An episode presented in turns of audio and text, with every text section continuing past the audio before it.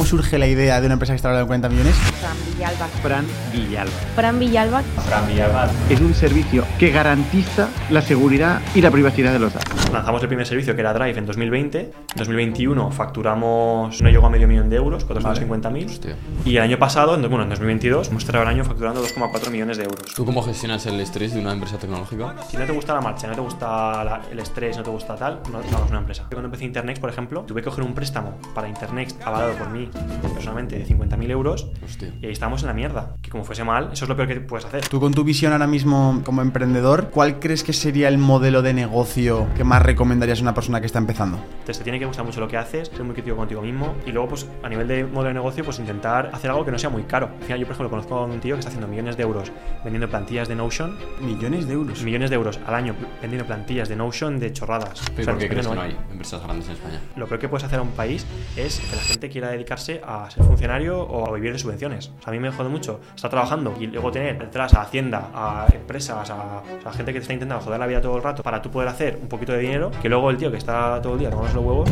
va casi mejor que yo. Sí, sí. No me jodas. ¿Cómo gana dinero una empresa como WeTransfer que de pri- a priori la he usado millones de veces pero no ha invertido ni un solo euro? Pues como hacen dinero todas las grandes empresas americanas tecnológicas, que es con tus datos, con tu publicidad, y la Unión Europea está todo el rato denunciando y, y- y multando a Facebook, a Google, por, por constantemente violar la privacidad. Cuando el producto gratis es por- es porque el producto eres tú, punto. Fran, bienvenido a Tengo un plan, tío. Muchas gracias. Estoy muy contento que estés aquí con nosotros. Eres una persona que con la edad que tienes has hecho cosas increíbles, como habéis como ha visto la gente en la introducción. Eh, bueno, resumiendo, que tienes una empresa que ya está valorada en más de 40 millones de, de euros y que tienes un equipo de 20 personas, ¿no? Me me has dicho antes en el café. Sí. Y que cada vez va creciendo más. Y todo esto con una edad en la que prácticamente aún no tienes ni 30 años. O sea, es decir, estás en tus 20 aún, que es cuando la gente dice que tienes que jugártela probar cosas y tal. Entonces, bueno, lo primero de todo, tío, enhorabuena de corazón. Eh, ojalá más emprendedores como tú y ojalá la gente pueda aprender un 10% de lo que sabes. Y bienvenido a esta charla y espero que estés lo más cómodo posible. Muchas gracias, encantado de estar aquí. Ya te digo, yo creo que no hay edad para las cosas. Yo tengo ahora 25 años y empecé Internext, mi empresa, en el 2020. Y al final, pues eh, yo animo a todo el mundo a que, pues, que con este podcast aprendan mucho y un poco es el objetivo, ¿no? Que la gente pues, se, se- se vea identificada y pueda crecer con, con nosotros. ¿Era tu primer emprendimiento? Eh, sí, bueno, o sea, yo empecé haciendo cosillas, lo típico, pues, un, pues, proyectillo- pro- proyectillos, eh, tonterías, cuando tenía 13 años. O sea, yo me fui a Inglaterra a aprender inglés un año, me enviaron a mis padres cuando tenía 13 años. En verano me rompí una pierna eh, jugando Hostia. a rugby y, y es cuando realmente empezó todo. eh, porque me volví a Valencia, que es de donde yo soy, y en verano un chavalín de 13 años ¿Qué ¿Qué- hace, no? qué Si no hace? puede, si no puede hacer deporte. entonces empecé a aprender a programar y... Pero nada, lo básico, lo suficiente como para pues, empe- empezar pues, algún proyecto de, de hosting o de chorradas, de hacer páginas web y tonterías de estas. Y, y así empezó un poco mi aventura, sí. Eh, pero sí, es mi primera startup, Internext. Joder, pues la primera ya acierto muy bien, ¿eh? Sí, no, nos va muy bien. O sea, hemos- empezamos en, eso, en 2020 más o menos. Empecé yo solo. Cuando acabé la carrera, eh, yo estudié en Holanda, eh, International Business en, en Rotterdam, y acabé la carrera. En paralelo estaba trabajando en una empresa tecnológica que se llama Hostinger, que es una empresa de cloud. Sí, sí. Yo he colaborado con ellos eh, como Ah, ¿sí? influencer, o sea que sí, sí. Pues Hostinger, yo empecé a trabajar ahí pues, de, mientras estudiaba el bachillerato. El dominio y el hosting web y tal, ¿no? Sí, sí, sí, eso sí. lo he promocionado yo en mis vídeos. Sí, pues, me sonaba de algo. Además he hecho, he hecho facturas a Lituania, entonces por eso lo sé. A Lituania. Claro, porque digo, esta empresa está Efectivamente, ahí. efectivamente. A Claro, Lituania, a claro. Lituania iba yo a trabajar muchas veces. Vale. Yo, cuando tenía 13 años, pues eso, me rompí la pierna, empecé a aprender programación y igual a los 15, 16 entré al bachiller y empecé a trabajar en Hostinger. Mientras estabas en bachillerato. Sí, y además hice dos bachilleratos a la vez. Hice el bachillerato LOE, el normal, y el bachiller internacional. ¿No sabéis lo que es? Ah, Sí, esa- eh, eh, como que te ofrecen el plan doble, que te sacas los dos bachilleratos a la vez. Exacto. De Vale, los vale. bachilleros a la vez y además trabajaba en Hostinger. Vale. Que yo cuando empecé a trabajar allí trabajaba de customer support, o sea, de atención al cliente, de pues, pues eso, cobraba nada, 600 euros al mes o nada, pero bueno, como vivía en casa de mis padres y tenía 16 años, Joder, Sí, 600 te lo pavos. yo era, pues eso, el niño rata del cole. O sea, yo me compraba todos los skins de todos los juegos y yo era, o sea, con ese dinerillo yo tenía todas las chorradas que podías querer a esa edad. Claro, no tenía gastos. Y pues bueno, pero, pero bueno, empecé, empecé a trabajar allí y sí, es una empresa lituana, que yo trabajaba en remoto desde Valencia, pero pues, no sé, un par de veces al año tenía que ir a Lituania. Y es una empresa internacional. Vamos, yo cuando empecé eran mucho más pequeños, pero ahora es una empresa gigante, vamos. Y estuve ahí cuatro años trabajando. Fran, se te nota que eres muy movido y muy emprendedor, pero ¿en tu infancia eras también así? ¿Te has criado en en una familia emprendedora? ¿Cómo, cómo ha sido tu época de instituto, por ejemplo, eh, de- en la ESO? Y también cómo ha sido tu contexto en casa. No, yo vengo de una familia muy normal. O sea, mis padres son funcionarios los dos. Nada que ver con el mundo del emprendimiento, desde luego. Y yo me lo he hecho todo siempre. O sea, yo sí que es verdad que siempre he sido muy independiente, muy de hacer mis cosas. Igual, pues, no sé, como vosotros, muy, Sí. muy curioso, muy independiente. Yo creo que la gente que somos emprendedores lo tenemos en el ADN. O sea, al final, da igual lo que estudies o lo que hagas, que al final vas a acabar haciendo esto porque es lo que realmente te nace y te gusta. Y ya está. O sea, yo, ya te digo, en casa no, no he mamado nada de, empre- de emprendimiento ni, ni- ni de nada de lo que estoy haciendo, ni de tecnología. Pero, pero sí, o sea, al final eh, siempre me han apoyado mucho en todo lo que he necesitado, vamos, pero siempre he sido muy independiente. ¿Tus, tus padres de qué trabajaban? Mi madre es abogada, mi padre es médico, Ah, vale. eh, o sea que vengo de O buena sea, que no hay, familia. empre- o sea, que no hay emprendedores como tal de montar empresas, ¿no? No, pero no, exacto. O sea, al final no son emprendedores y, y, mm, vamos, no- me han ayudado en todo lo que han, en todo lo que he necesitado, pero sí, es sí que es verdad que yo eh, pues siempre he intentado pagármelo todo yo. O sea, cuando acabé el bachillerato que estudié en, en Valencia, el bachiller también, me fui a Holanda a estudiar, a Rotterdam, y yo me lo pagaba todo. O sea, así como mis padres me lo podían haber pagado si hubiesen necesitado, por ejemplo, mi hermana pues le están ayudando a, a estudiar la carrera, eh, pagando la universidad. Y yo he intentado siempre pagármelo todo yo. No por, no por nada, eh, sino porque siempre creo que es mejor tener esa independencia y esa libertad de poder decir, pues mira, mm, todo lo que necesito me lo puedo pagar, y trabajo y sé lo que valen las cosas. Total. Y desde los 18 años que me lo pago todo yo siempre. ¿Por qué querías irte a Holanda a estudiar el bachiller? Ah, el bachiller, la carrera. No, pues porque para lo que yo estudié, eh, la universidad que es, eh, se llama Rotterdam School of Management es de las mejores que hay para, Ah. para la carrera que la que estudié y eh, pues yo que sé, siempre que vas a estudiar algo pues miras los rankings y lo típico y me cogieron en Valencia para estudiar eh, economía eh, en la Facultad de, de Valencia y en Rotterdam para estudiar International Business y al final me fui. No sé, yo creo que está bien también salir de, Mm. del huevo y salir de casa y, no sé, vosotros también viajáis mucho y yo qué sé, y eso también te da un bagaje y una, no sé, está bien. Conoces otras culturas, otra gente, conoces gente muy interesante y eso y además yo siempre lo digo, la gente de la que me he rodeado yo creo que ha sido gran parte de lo que ha hecho que me vaya bien en la vida relativamente, ¿no? O sea, es decir, es básico la gente de la que, o sea, con la que te juntes, o sea, siempre. Fran, y ahora, eh, con el proyecto que tienes ahora, para que la gente te ponga en contexto en el tamaño en el que estáis, en el punto en el que estáis como proyecto, ¿cómo, cómo está Internet, Internet ahora? O sea, es decir, ¿qué volumen de facturación estáis moviendo ahora? Mm. ¿Cuántos empleados sois? ¿Cómo, cómo ha crecido el proyecto? Pues en 2020 lanzamos, o sea, Internet para que os hagáis un poco la idea, ofrece servicios tecnológicos eh, que compiten con los de las grandes multinacionales americanas porque nos enfocamos en la privacidad del usuario y en respetar al usuario. O sea, cuando tú usas un servicio de Google o Facebook o Amazon o lo que sea, pues muchas veces el producto eres tú, porque esas empresas viven de la publicidad y de, Vale. de ads y de los datos. Entonces al final, pues cuando tú usas Gmail o ves un vídeo en YouTube o lo que sea, es gratis porque la empresa lo está monetizando a través de publicidad. Claro. Vale. O sea, al final, ¿cómo gana dinero YouTube? Con la publicidad que le 100%. pagan lo- las empresas. Entonces, y Facebook igual, porque Instagram es gratis y tal, pues porque yo estoy navegando por Instagram y Facebook ve mis gustos, ve tal, me segmenta como usuario y luego Claro. se lo vende a terceros que se anuncian en Instagram, en Facebook, en YouTube o Google, lo que sea. Entonces, en Internet estamos creando servicios alternativos que respetan al usuario. Está todo encriptado, no podemos ver nada de lo que subes, ni, ni- ni- ni- ni- ninguna interacción tuya. Y pues en Salin hemos sacado Internext Drive, que es como un Google Drive, todo Vale. encriptado. Internext Fotos, que es como un Google Fotos o un Apple Fotos, Vale. sin que puedan hackearte. O, pues por ejemplo, hace unos años hackearon a Jennifer Lawrence y a un montón de actrices famosas y están por ahí burlando fotos suyas desnudas. Pues igual eso es interesante evitarlo. ¿no? Mm. Si yo subo mis fotos a la nube o tengo fotos mías, pues igual no me apetece que pues, terceras partes puedan acceder a ellas, sean otras Total. empresas, hackers o lo que sea. Entonces, esa es la pata de fotos. Luego tenemos eh, Internext Send, que es como un WeTransfer para mandar archivos pesados, pero también todo encriptado y que nadie pueda, pueda verlo. Entonces, eh, eh, lanzamos el primer servicio que era Drive en 2020. En 2021 facturamos, eh, no llegó a medio millón de euros, 450.000. Hostia. Y el año pasado, en, bueno, en 2022, hace nada, hemos cerrado el año facturando 2,4 millones de euros.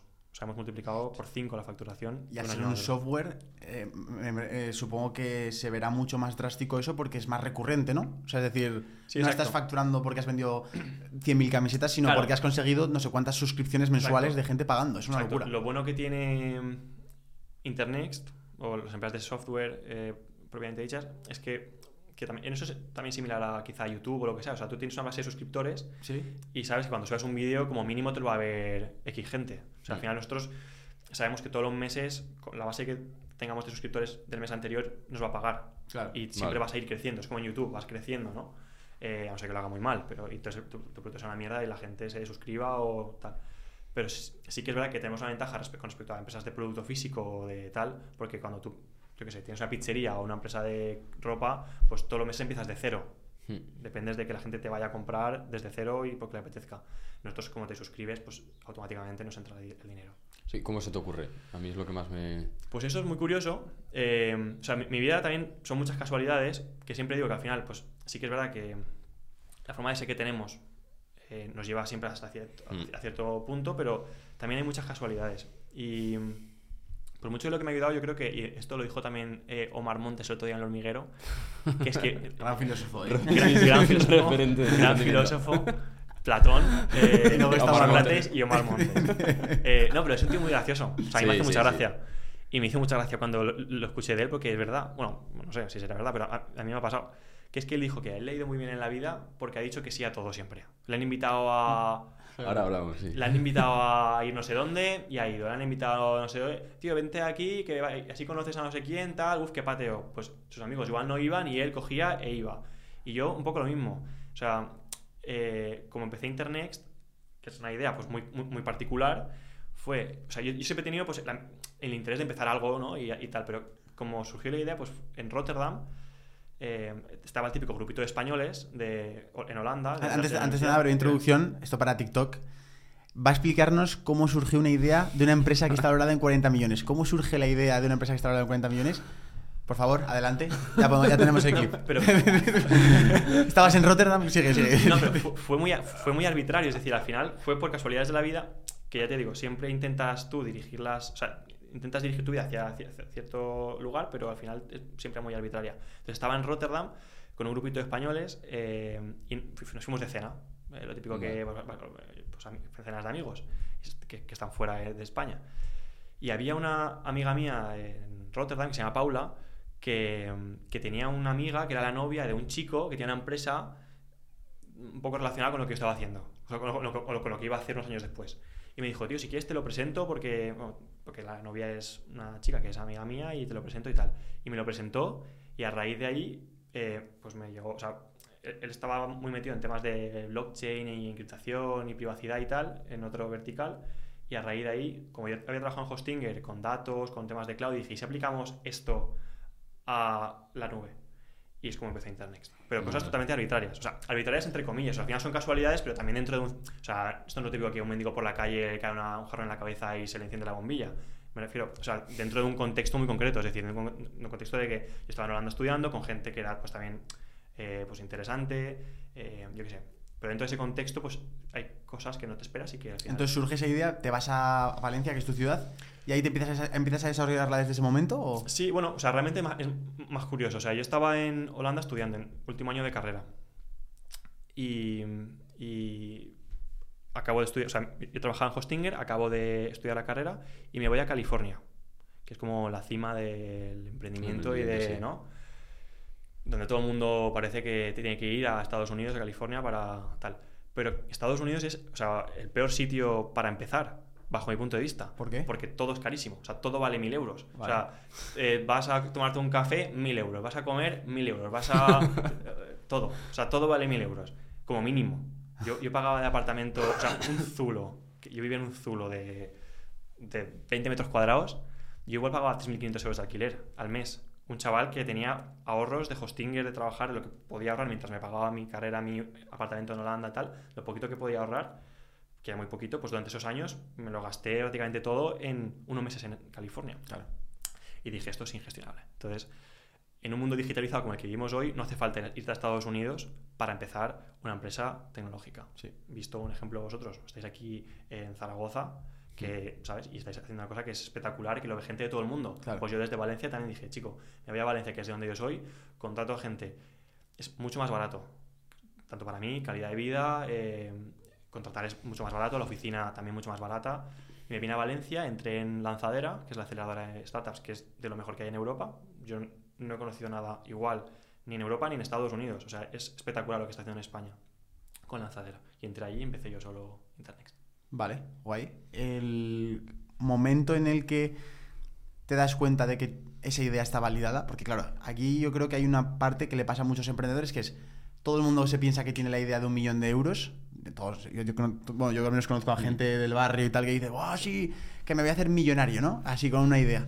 En el momento en el que tú tienes esa idea que dices, vale, tengo que aterrizarla a algo práctico, a ver si esto es realmente rentable, hasta el momento en el que tú te, te das cuenta de que es rentable, ¿cómo es ese proceso y cómo es ese momento para ti? ¿Cómo te das cuenta tú de que, hostia, que esto va a funcionar y que realmente va a ser tu proyecto que, que pueda subir para arriba, ¿no? Claro, porque tú estudio de mercado cero, ¿no? Claro, eso no vale para nada. O sea, hacer estudios de mercado cuando tienes 20 años, que cuando empecé yo, o así, o 20 y algo, 20 y pocos. No, o sea, ni tienes, no tienes ni idea de lo que estás hablando y, y no sirve de nada porque no. O sea, entonces, yo empecé un poco a lo loco, pues al final, cuando empiezas algo, dices, pues a, a ver si esto, o sea, ha- haces un poco de estudio de mercado, entre comillas, es decir, pues a ver, hay competencia, hay mercado, o sea, pero vas un poco a lo loco. Y luego pues me fui dando cuenta que la gente empezaba a usarlo, que pues, empezamos a tener clientes que pagaban, eh, prácticamente un año después de, lanzar el servicio ya éramos prácticamente rentables, éramos muy, muy poquita gente y facturamos medio millón de euros, ya éramos prácticamente rentables. El año pasado hemos sido rentables todo el año eh, con ese 2,5 millones de euros casi que hemos hecho. Entonces, pues fui viendo poco a poco que, se fue convirtiendo en un negocio eh, real y que se está haciendo mucho más grande de lo que yo realmente pensaba que se podía llegar a hacer, porque al final nunca te lo acabas de creer, ¿no? Nunca nos valoramos lo suficiente, o sea, dices, ostras, es que esto es- realmente está haciéndose grande, ¿no? Y yo creo que la clave también ha sido el que te vas a equivocar mucho en tu vida. O sea, yo todo lo que he conseguido hacer ha sido porque me he equivocado mucho siempre y, me- y- y- y he fracasado mucho siempre. Es decir, cuando tú ves en un podcast o en una entrevista, no, Eh, tal persona ha hecho tantos millones, es el número uno, tal, ¿cuántas veces le han dicho que no? ¿Cuántas veces, cuántas mierdas ha tenido que pasar esa persona? Infinitas, o sea, todo el rato. O sea, la vida yo creo que es muy cíclica y pues, si, si te lo curas va, va para arriba, pero, pero vas a fracasar mucho y lo importante es que cuando fracases te levantes y vayas aprendiendo. Hmm, No sé. Totalmente. Muy complicado. El- a mí lo que me lo que me un poco raya la cabeza es tú llegas a, a entras en ADE, que es, es ADE, ¿no? La carrera que has estudiado. Sí. ¿Cuál era tu plan en tu cabeza? ¿Sabías que ibas a montar una empresa o hacías ADE por otra razón? No, yo no sabía. O sea, yo realmente. mm, no sé lo que quería hacer, la verdad. Acabé. Yo hice el bachiller de ciencias tecnológicas porque yo creo que. la- o sea, de los campos más importantes que hay en, en la vida en general son las ciencias y la tecnología y tal. Y dije, pues voy a estudiar esto porque yo creo que es relevante. Y luego yo realmente eh, quería hacer la carrera de física, que no tiene nada que ver con lo que yo he hecho después. Si lo hubiese estudiado, yo creo que hubiese acabado haciendo lo mismo que he hecho ahora. Es decir, lo que decía, al final yo tengo una personalidad muy concreta y con un conocimiento X o Y, al final he llegado donde he llegado. Eh, si hubiese estudiado física, yo creo que hubiese llegado al mismo sitio, con más conocimiento de otras cosas, pero yo no hubiese disfrutado la carrera, porque al final yo lo que disfruto es haciendo lo que me gusta y, y es lo que estoy haciendo ahora. Y en, en, en ADE, pues quieras que no también te enseñan algunas cosas relacionadas con lo que estás haciendo, eh, mientras que en física no tiene nada que ver. O sea, física me parece una carrera muy bonita, como biología o matemáticas, pero es una carrera muy complicada y te tiene que gustar mucho lo que estás haciendo. O sea, yo en el bachiller lo pasé fatal, porque yo no, no, no había manera de aprobar en matemáticas. O Ya. sea, porque no es lo mío, no, no, no, no- se me da bien, pero no, no es lo que me apasiona, la verdad. Creo que es algo muy útil, pero creo que, al final tienes que hacer lo que te gusta. Entonces, como persona que ha tenido éxito emprendiendo, ¿vale? Que ya es un porcentaje enano de la población, ¿qué consejo le das a una persona que no sabe qué carrera estudiar? ¿Qué, qué- qué orientación le darías a una persona que no sabe hacia dónde destinar su futuro laboral? No sé. Es que yo creo que se pone una presión en la gente. Tú fíjate, un chaval que tiene 18 años tiene que decidir lo que en principio va a delimitar toda su Es vida. verdad, mucha tiene- presión. tiene O sea, sentido. n- no tiene ni sentido ni tienes ni idea. O sea, yo es que no tenía ni idea. Entonces yo cogí lo- algo lo suficientemente genérico como para que abarcase lo suficiente porque digo, es que no tengo ni idea lo que quiero hacer. Entonces, que no se frustren con lo que ten- que tienen que estudiar. O sea, tú puedes estudiar física y luego... O sea, yo les diría que estudias, si no tienen claro, que estudiasen algo que sea lo más útil posible. Es decir, que Vale. si no tienen claro lo que quieren hacer, que estudien... O sea, que no estudien algo que sea muy específico y muy inútil y que tenga muy pocas salidas porque si no se están acotando mucho el futuro. Aunque también digo una cosa, tampoco tiene nada que ver lo que estudias con lo que luego puedas o no hacer. Es decir, que al final es todo muy relativo, ¿sabes? Eh, Tú estudiaste ADE y has acabado en una empresa tecnológica. claro, Y no pasa nada. Y tú, y, Exacto. bueno, y te quiero preguntar, ¿tú contratas a gente con carrera? ¿Cómo haces ese proceso de selección? Porque tú estás en el otro lado de que siempre tienes miedo de a ver si me contratan con la carrera que elijo y tal, y tú ahora estás contratando, ¿tú en qué te fijas? Yo creo que la gente, o las empresas buenas, contratan a gente por lo que saben y no por el currículum que tienen, Sí. generalmente.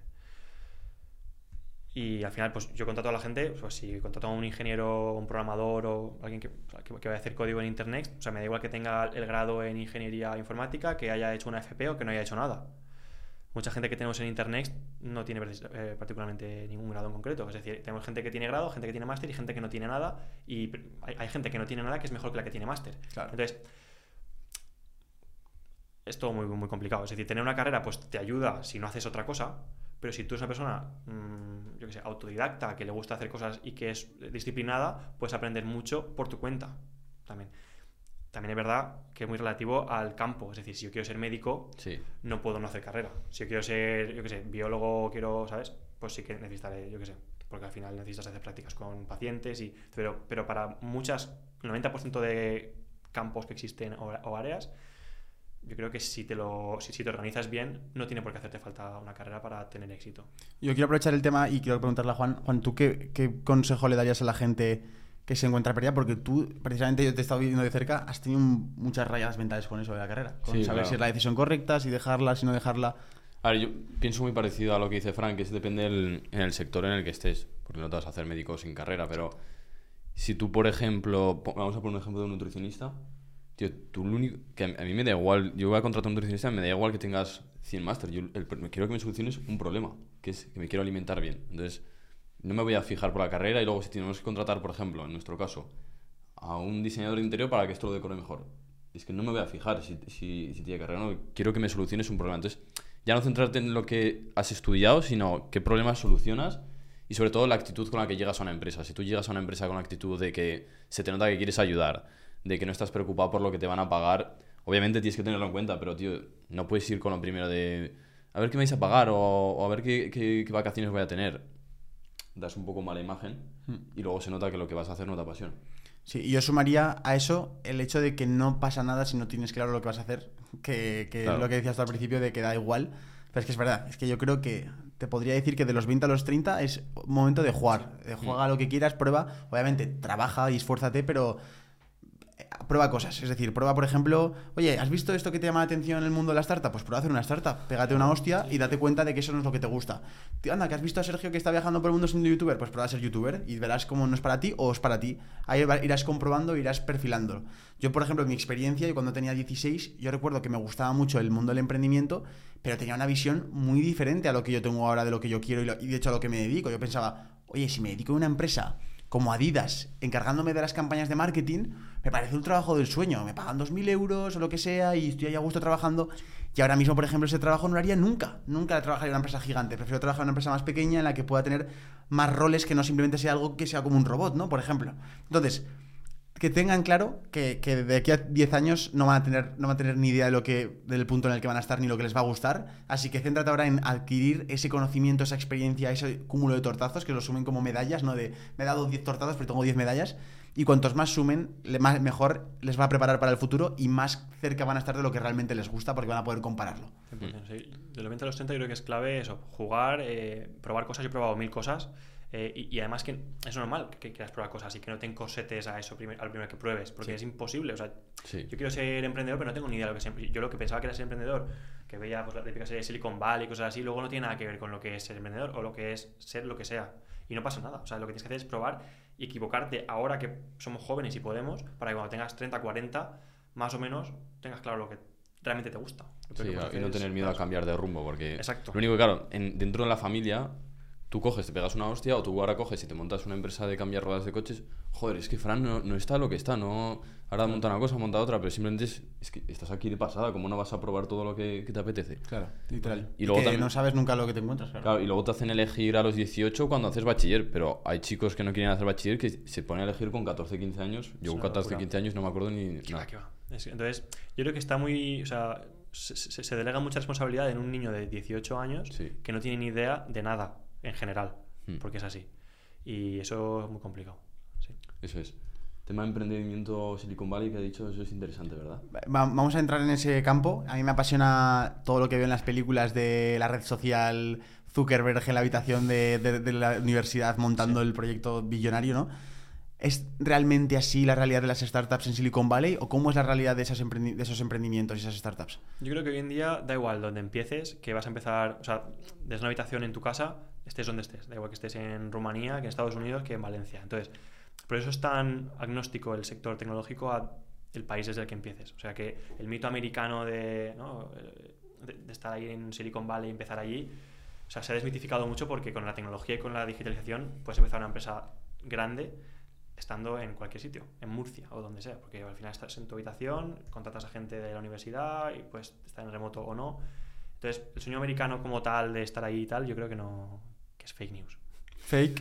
Es fake news, es fake news. ¿Tú te una decepción cuando estuviste ahí en Silicon Valley? Claro, porque es lo que digo, o sea, es todo muy caro. Eh, o sea, en Silicon Valley, para empezar que no hay nada, porque son todo, o sea, no, no, no sé si habéis estado ahí No. en, No, no, en, no he en- estado. en Estados Unidos, o sea, en, en- en Palo Alto, Silicon Valley, que es la zona donde en teoría es la meca de, de- de la empresa tecnológica, pues al final no hay nada, es como un, yo qué sé, como un... Es como Wall. Est- Wall Street cuando vas, que, no, realmente no hay nada, si metes el nombre de la calle y la historia. Es que peor aún, porque en Wall Street por lo menos, o sea, en Nueva York hay ambiente, Sí. porque hay gente, vas a Wall Street y, y hay gente, hay cosas. Sí, sí. Silicon Valley yo creo que está totalmente, ya te digo, eh, desmitificado y, y- y que es algo que realmente no es lo que parece. O sea, así como en Nueva York, por ejemplo, sí que tienes eh, pues más ambiente y tienes gente y ya está, porque tampoco hay más. En California es como ir a un descampado, a un parque industrial donde hay está la oficina de Google, la oficina de Apple, pero claro, si tienes que ir ahí a verlo es un rollo. Claro. Entonces, yo cuando fui allí fui sin coche, sin nada, y con una mano delante y una mano detrás. Con la casualidad de que, gracias a Dios, eh, me encontré ahí con unos chicos de Vietnam que eran mayores de edad, que tenían coche alquilado allí y pude ver un poco California, porque sin coche en California no puedes moverte. Sí. Entonces es un rollo. O sea, no, no hace falta estar allí para, para hacer nada relevante en general. Te, te voy a lanzar marcas o, o emprendedores míticos que todo el mundo conoce y me das un poco tu opinión o cómo has visto tú desde dentro, que tú tienes una opinión mucho más formada porque sabes lo que es una startup desde dentro. Entonces, si te digo, por ejemplo, Mark Zuckerberg, ¿qué, qué me dirías? Yo creo que es un tío, a ver, tampoco lo conozco personalmente, no me he hecho sopas con él, pero de lo que se sabe, de lo que, de lo que, se, de lo que se oye, es un tío que lo ha hecho muy bien y que ahora en Facebook en general están un poco jodidos, eh, yo creo. Bueno, yo creo no, o sea, si miras las acciones de Facebook, de Meta, eh, están, eh, bueno, han caído una barbaridad. Tiene un problema muy grande que es que la gente no usa Facebook ya, la gente mayor lo usa, pero eh, No es lo que era. No, Facebook no lo usa nadie. Yo no lo tengo ni en el móvil. Yo, no lo tengo, yo creo que en general. Eh, Instagram vive en- o sea, Instagram fue una compra de Facebook. Claro. Gracias a también que lo compraron como WhatsApp. Y, y- e Instagram la gente lo usa aún porque se han copiado de Snapchat, de TikTok. O sea, todo lo bueno de Instagram que conocemos hoy son copias. O sea, Sí. las Sí. historias, los reels, todos son copias de otras empresas. Sí. Entonces viven un poco a base de eso. Y luego también tienen un problema que es que el tema de la, del metaverso y la realidad virtual, que eh, Meta, de hecho se cambió el nombre a Facebook a Meta por, por el tema del metaverso, han hecho una apuesta muy grande en todo esto y eso está, mm, yo creo que no es tanto como yo creo que, que decían que iba a ser. ¿Qué ¿Y co- ¿Y el como emprendedor sabes algo más de él o no? El como emprendedor, a ver, pues lo que se pueda leer del que podemos saber nosotros. Yo creo que él como emprendedor es un, es un tío que es muy inteligente, eso no cabe la menor duda. Él no acabó la carrera tampoco. O sea, eh, al final, ya te digo, es- el, el acabar la carrera no es algo que si te va bien la vida, da igual. Eh, y, y si no, y pillas con un jefe que te contrate por lo que sabes y no por lo que tienes, también, da igual. Entonces, él es un tío que es muy inteligente, pero yo creo que toda la gente que, que le ha ido bien, en- o sea, todos los grandes líderes eh, de la humanidad, yo creo que son gente muy inteligente, gente que también, mm, por consiguiente, son grandes manipuladores, yo creo. Todos los grandes líderes políticos, empresariales de la vida son gente muy inteligente, gente que le gusta mucho el poder y gente que le gusta, o, sea, y- o que es muy buena manipulando y sabiendo qué decir a quién y cómo. Y yo creo que él es un, un ejemplo claro, sí. Steve Jobs y Apple. Steve Jobs y Apple. Steve Jobs yo creo que es de los mejores emprendedores que ha habido nunca. Es un tío que es muy, muy, muy, muy, muy bueno. Creo que tampoco acabó la carrera. Eh, no. No, no, de hecho solo iba a clases de, caligraf- de caligrafía y por sí, eso sí, luego. La, la estética de Apple. Y es un grande. O sea, Steve Jobs es, eh, fue una, una persona espectacular. Eh, también, tampoco lo conozco personalmente, pero de lo que se dice de él y lo que escuchas en entrevistas y tal, es un gran referente. Un tío muy serio. Y Apple, yo creo que después de la época de, de Steve Jobs, quizá no tiene ya ese alma, porque yo creo que cuando una empresa la lleva el fundador, no es lo mismo que cuando el fundador se va y la lleva el típico directivo como ahora en Apple. O sea, le falta ese alma que, por ejemplo, Tesla con Elon Musk sí que puede tener. Pero Apple es una empresa, pues es una corporación ahora, no tiene, pues al final los iPhones se han quedado muy estancados, o sea, no hay ningún tipo de diferencia entre el 13, el 14, el 15 y el, do- y el 12, o sea, es todo lo mismo. Pero Steve Jobs es un tío muy, o sea, que fue muy inteligente, yo creo. Y ya por último, última que te voy a contar es... Omar eh, Montes. Omar Montes. Omar Montes. Y, Shaki- y Shakira, no, no. Eh, y Elon Musk y Tesla, que son como los Elon tres. Musk es un tío que también es muy polémico, eh, es un tío muy inteligente, sin lugar a duda. Eh, yo qué sé, es, es- es un tío, yo creo que es de lo mejor que hay a nivel de emprendimiento y así re- grandes referentes. Ahora mismo yo creo que es un poco el sustituto de Steve Jobs. ¿No? Sí, de la- a nivel de influencia, a nivel de 100%. influencia y a nivel de liderazgo es un tío que lo está haciendo todo. Y yo creo que es eh, muy bueno. Tesla como empresa, yo creo que no sé hasta qué punto va a, a- a triunfar a largo plazo. Es una empresa que está muy sobrevalorada. Sí. eh, vale Lo- más lo- que- de hecho, he visto TikToks hasta que él mismo lo dice. Dice, oye, que está muy alto los, los, los- Eh, las Tesla acciones. es una empresa que está muy sobrevalorada y el problema que tiene es que compite contra grandes empresas de los coches, eh, Claro. Volkswagen, Ford, etcétera, que tienen mucha más, mucho más bagaje, tienen otra forma de hacer las cosas Claro. y, y- y- y una distribución mucho más grande. Entonces Tesla, yo creo que ha, irru- ha irrumpido mucho en, y ha innovado mucho en la industria de los coches eléctricos, pero ahora que el coche eléctrico se va a convertir en un nuevo estándar, Tesla yo creo que va a estancarse mucho, bajo mi punto de vista, como usuario de Tesla. Como usuario de Tesla, eso que tienes uno. Exacto. El tema de, de salir en Forbes, que yo me quedo flipando, joder, digo, hostia, algo que se ve tan internacional, tan guay. ¿Cómo es? Tú has salido en Forbes, ¿no? Sí, eh, da igual, o sea, es decir, al final, sí, pues, o sea, no, no te cambian nada, no te pagan por salir ni, ni te cambia, o sea, te da pues más, no sé, te, te- te- te conoce más gente, imagino que la gente que lo lea te da también un poco de, pero es como la carrera, es decir, yo puedo haber salido en Forbes y luego ser un inútil, yo Vale. puedo tener cinco carreras y ser un inútil. Yo conozco a muchísima. yo- de hecho, Forbes está acertando muy poco con la gente que suele poner en sus rankings, porque yo conozco a muchísima gente que ha salido en Forbes que, es, que, Sí. que- que les va fatal luego, pero no te puedes imaginar. Tal cual. Entonces, yo creo que últimamente salir en Forbes yo creo que es incluso eh, muchas veces contraproducente, o un contraindicativo de lo bien que te va en la vida muchas veces. Porque dices, hostia, este tío está aquí, no sé. Entonces, yo no le doy ningún- nunca le he dado ningún tipo de importancia a eso. Igual que a la carrera. Eh, tienes una carrera, no sé qué, vale, ¿y qué? Pero ¿sabes hacer algo con tu vida aparte de salir en, o tener ese diploma? Yo creo que lo que importa es lo que sabes hacer. Sí, sí, totalmente. El... ¿En tu empresa ahora mismo cuántos sois? Ahora somos 20 personas. Yo empecé eso, empecé solo. Poquito a poco fuimos creciendo. Eh, de aquí a final de año yo creo que seremos unos 30. Estamos creciendo de una forma muy sostenible y muy. Pues intentamos siempre ser rentables y, y- y no ir a. O sea, yo creo que ahora la burbuja de las tecnológicas y a nivel macroeconómico se ha ido un poco toda la mierda. O sea, la, la burbuja ha explotado, todas las acciones, todas las empresas están yéndose a pique, eh, todas las empresas están despidiendo a todos los empleados que tienen prácticamente. Eh, ayer anunciaron en Virgin Orbit, que es la empresa de Richard Branson de, Mm, de poner satélites en el espacio y tal, que han despedido a prácticamente todo el mundo. Se han quedado cuatro gatos allí. Las acciones han caído un 98% en bolsa desde que salieron a bolsa. Y eso está pasando con Meta, con Amazon. Amazon está despidiendo a miles de personas, las acciones han caído un montón. Entonces, la burbuja de la. La burbuja. O sea, yo- hemos vivido un ciclo económico muy expansivo estos últimos 10 años y yo creo que ya era hora de que se corrigiese y que las cosas volviesen un poco a. a- a tal. Entonces, en Internet siempre intentamos ir con mucha cabeza en cuanto a crecimiento y. ¿Cuántos años tiene más o menos la gente que contratas? Pues nuestra edad más o menos. O sea, Ah, tenemos vale. gente joven, igual que más tiene 35, o sea, nuestra, o sea, sí que tenemos gente muy buena que viene de empresas como Hostinger, hemos cogido mucha gente de donde yo trabajaba antes, o de pues, Proton Mail, que es una empresa de nuestro sector, o NordVPN, que no sé si la conocéis, la empresa Sí. de VPNs, pues también con- contratamos a gente de ahí porque es un poco gente de nuestro sector. Y es gente buena, pero to- somos todos gente joven, de 25 35 años. Sí. ¿Cómo es un día en tu vida como CEO de una startup que está funcionando y que... Sí, al final mm, no puedes ser CEO de una empresa, o sea, vas a trabajar mucho, eso por supuesto, y vas a estar currando fines de semana y por las noches y tal, pero como te gusta, sarna con gusto no pica, dicen, o sea, que tampoco pasa nada. Eh, pues nada, pues me levanto yo, o sea, en Internet tenemos un modelo muy flexible en cuanto a si ir a la oficina o no, tenemos la oficina en Lanzadera, eh, pero puede, o sea, la gente puede ir o no cuando quiera, yo voy unas tres veces a la semana Eh, y nada, pues no, fichamos, no hacemos al final.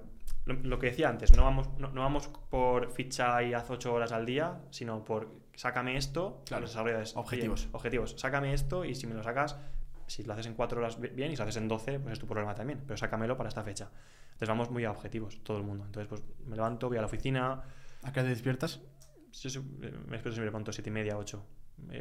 voy al gimnasio cuando tengo un rato. O sea, también es verdad que al tener tu empresa te puedes organizar tú como, como vosotros, como quieras Claro. al día. Pues igual voy al gimnasio por la mañana que, y luego trabajo más por la tarde o por la noche, que voy por la noche. O sea, al final, muchas veces la gente se sorprende porque la- lo típico es trabajar de 9 a 5 o lo que sea, ¿no?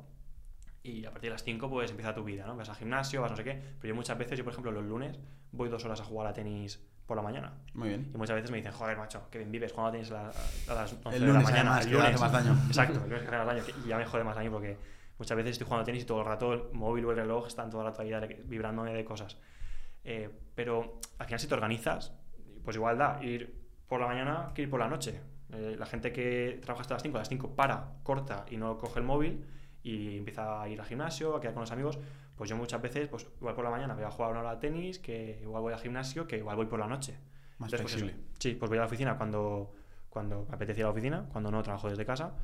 Y en internet es lo mismo, la gente que le apetece ir a la oficina, pues estamos allí y, y los que no, pues como te apetezca. sí. Y no se Claro. pierde mucho la esencia de- del equipo, de estar en una oficina. No, porque siempre estamos, o sea, al final tienen la flexibilidad de ir, pero siempre acabamos yendo mucho. Es decir, al final yo voy casi todos los días a la oficina, en horario que me apetece. Igual hay días que llego a las 9, que llego a las 10, que llego a las 9 y media, o que llego a las 10 y media.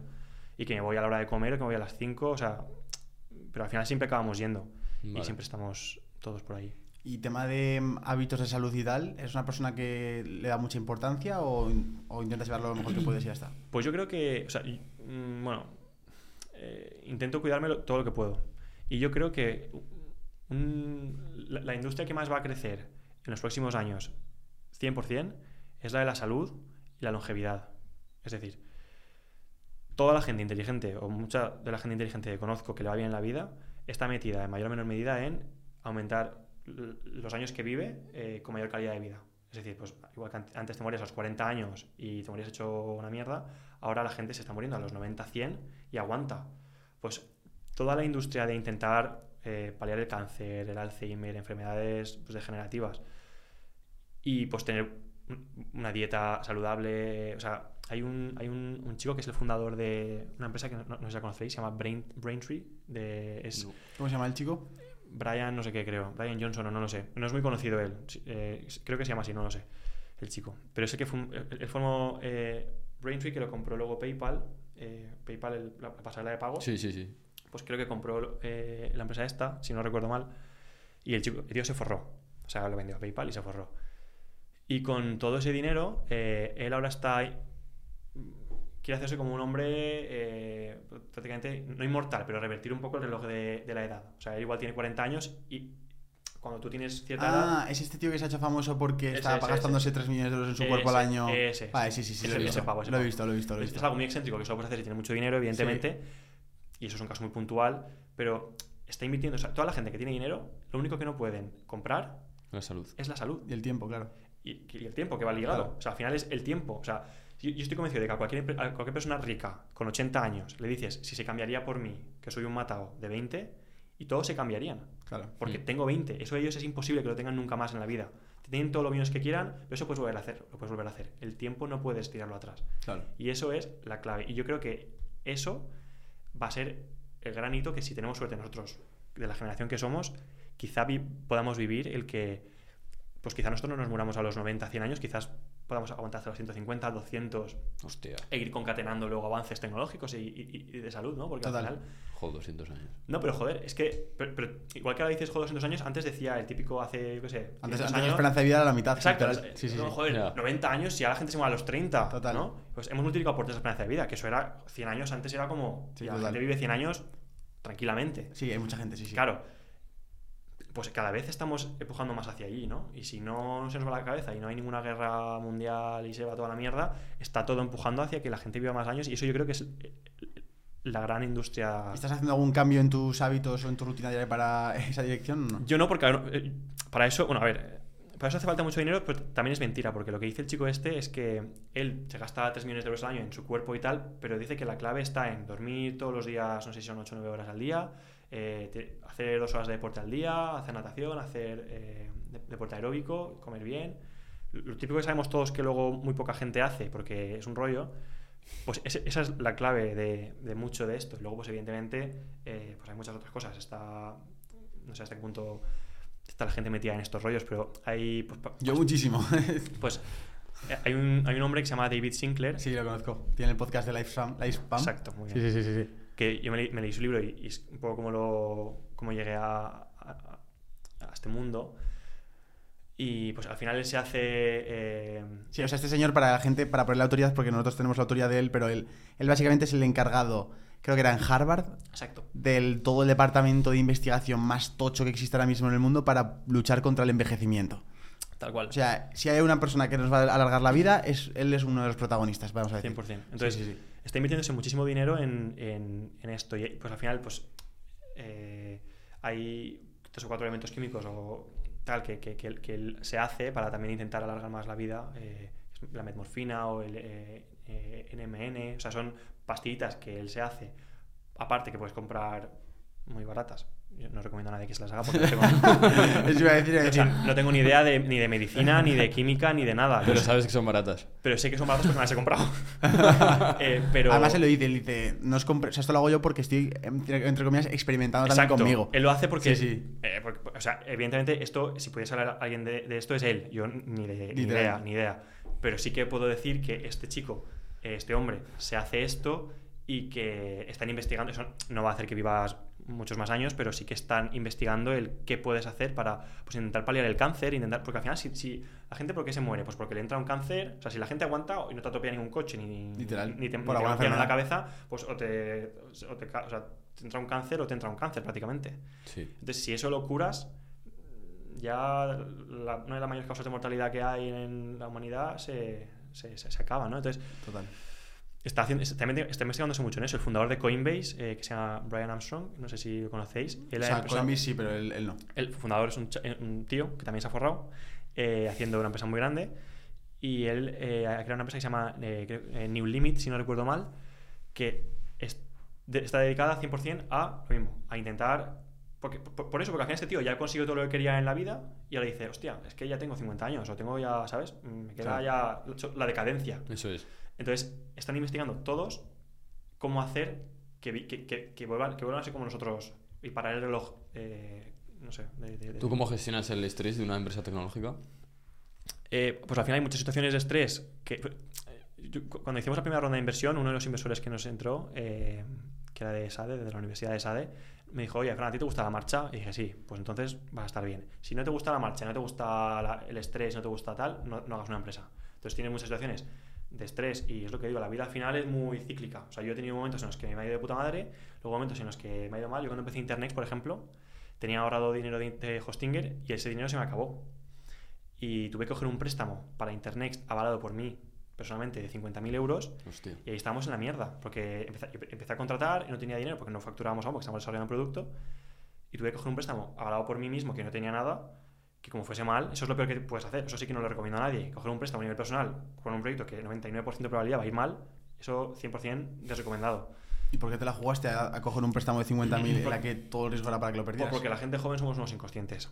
Entonces, no, pues yo quería que Internet fuese bien y Vale. al final es como Elon Musk en Tesla. Ha tenido momentos en los que se le ha ido a pique todo y gracias a que él ha puesto dinero suyo y ha puesto trabajo, horas a muerte, la empresa ha ido bien. Entonces, es, al final la empresa muchas veces es como un hijo. Tienes que ir a muerte para que la cosa vaya bien. Y si no, pues y, es muy oportunista y solo te gusta cuando la cosa va bien, no vas a hacer una empresa. Porque la mayoría de momentos son una mierda y tienes que saber gestionarlos para seguir creciendo, ¿sabes? Y pues te va bien, no fliparte mucho. Cuando te flipas mucho y te crees muy guay, es, el mejor, o sea, es, es la mejor indicación de que te va a ir mal dentro de poco. O sea, cuando te flipas mucho y te, te crees que te va todo de puta madre, es un, un- un indicativo de que dentro de muy poco tiempo te va a ir mal. Porque la gente que la va bien es porque curra, curra y no se lo cree.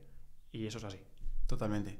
¿El plan que tú tienes ahora con, con la empresa cuál es? ¿Cuál es? ¿Cómo ves los próximos años? ¿Y cómo ves el crecimiento que puede llegar a tener? Sí, o sea, pues eso, este año pasado hicimos 2,4 millones de euros, este año yo no sé cuánto acabaremos, 3,5, 4 millones de euros facturados, no lo sé, este 2023. Seguir creciendo el equipo y que la empresa se vaya haciendo grande. Eh, pues quizá dentro de un par de años o tres hagamos una ronda, una valoración de 200 millones, que es un poco la gente que ha entrado a la- una valoración de 40. O sea, Dentro de los accionistas de Internet tenemos a Telefónica, tenemos a Juan Roch, tenemos a la Universidad de SADE y a algún fondo también internacional. Y esta gente que invierte, sobre todo en esta última ronda, busca multiplicar por 4 por 5 su inversión dentro de unos años. Entonces, pues imagino que hace una ronda por, un- por 4 por 5 dentro de unos años y seguir creciendo y hacer que Internet se haga grande. Y aparte, si a mí me fuese muy bien en la vida y me hiciese muy, muy rico, eh, como hace toda la gente que tiene dinero y es por algo, es eh, quizá invertir de alguna manera u otra en, en- en ese gran reto que tiene la humanidad, que es el del envejecimiento. Eh, ¿no? O sea, yo Te, creo que- pare- te genera mucha curiosidad, ¿no? ostras, es que yo creo que es la, la- la- la única cosa o sea, lo- Que no es pagable. que no es pagable y que es y que es súper importante la salud. O sea, es, es lo más importante y sobre lo que menos se puede hacer. Porque si te entra, si ahora mismo yo aquí grabando me entra un infarto y me muero, se ha acabado de grabar y se ha acabado mi vida y ya está. Es, es lo más frágil que hay y lo más importante. Invertir ahí. El fundador de, no sé si conocéis la empresa Cover Wallet, es una empresa eh, de Iñaki Berenguer, que es un, un emprendedor también de, de España que le va muy muy bien, la vendió a, a ON, que es una aseguradora se hizo, hizo mucho dinero y ahora ha abierto un fondo de inversión que se llama, si no recuerdo mal, LifeX Ventures, que invierte solo en empresas que están desarrollando curas para básicamente no morir o Vale. alargar el envejecimiento. O enfermedades y tal. Alargar- exacto. Bueno, yo, Juan, te gust- me gustaría también sacar un poco el tema de que lo trata Fran de salud. Eh, tú eres una persona también que cuidas tu salud. ¿Alguna clave, algún consejo que pueda hacer la gente sin, sin tener un millón de euros? A ver, tío, claves. y es que tampoco yo estoy aquí para dar claves que no sé mucho de salud, pero yo por eso te preguntaba con el tema del estrés, porque es algo un poco contradictorio en el mundo de la empresa, Sí, que es sabes verdad. que el estrés va muy relacionado con que te pueda dar un infarto o sobre todo enfermedades. Entonces, tío, pues el deporte a mí me va muy bien. También es lo de siempre lo que dice también nuestro amigo Alae, pruébalo tú y, y luego ya sabes qué conclusiones sacar. Yo lo que he probado, que me funciona, ayuno, pero por estar espabilado y porque no me noto ninguna pesadez y hacer deporte. Eso es lo que he podido experimentar y, y a mí me va bien. Sí, que prueben a comer menos, que prueben a comer más cercano a la naturaleza, al, a, pues cosas que tengan menos procesos industriales, que prueben a estar también menos expuestos al estrés, que duerman bien. Son consejos, hacer deporte, principalmente os diría de fuerza y luego también algo que, que, que os hiciera latir el corazón más rápido, para que me entendáis, pues, porque puede ser natación, puede ser también bici, puede ser correr. Exacto. Y con eso, si lo cumplís, ya venid a mí otra vez y ya decís, "Venga, a ver cómo qué vamos a hacer después Claro, lo siguiente, ¿no? O el sea, del estrés es. No es ponerte mucho estrés, pero en nuestro caso queremos marcha.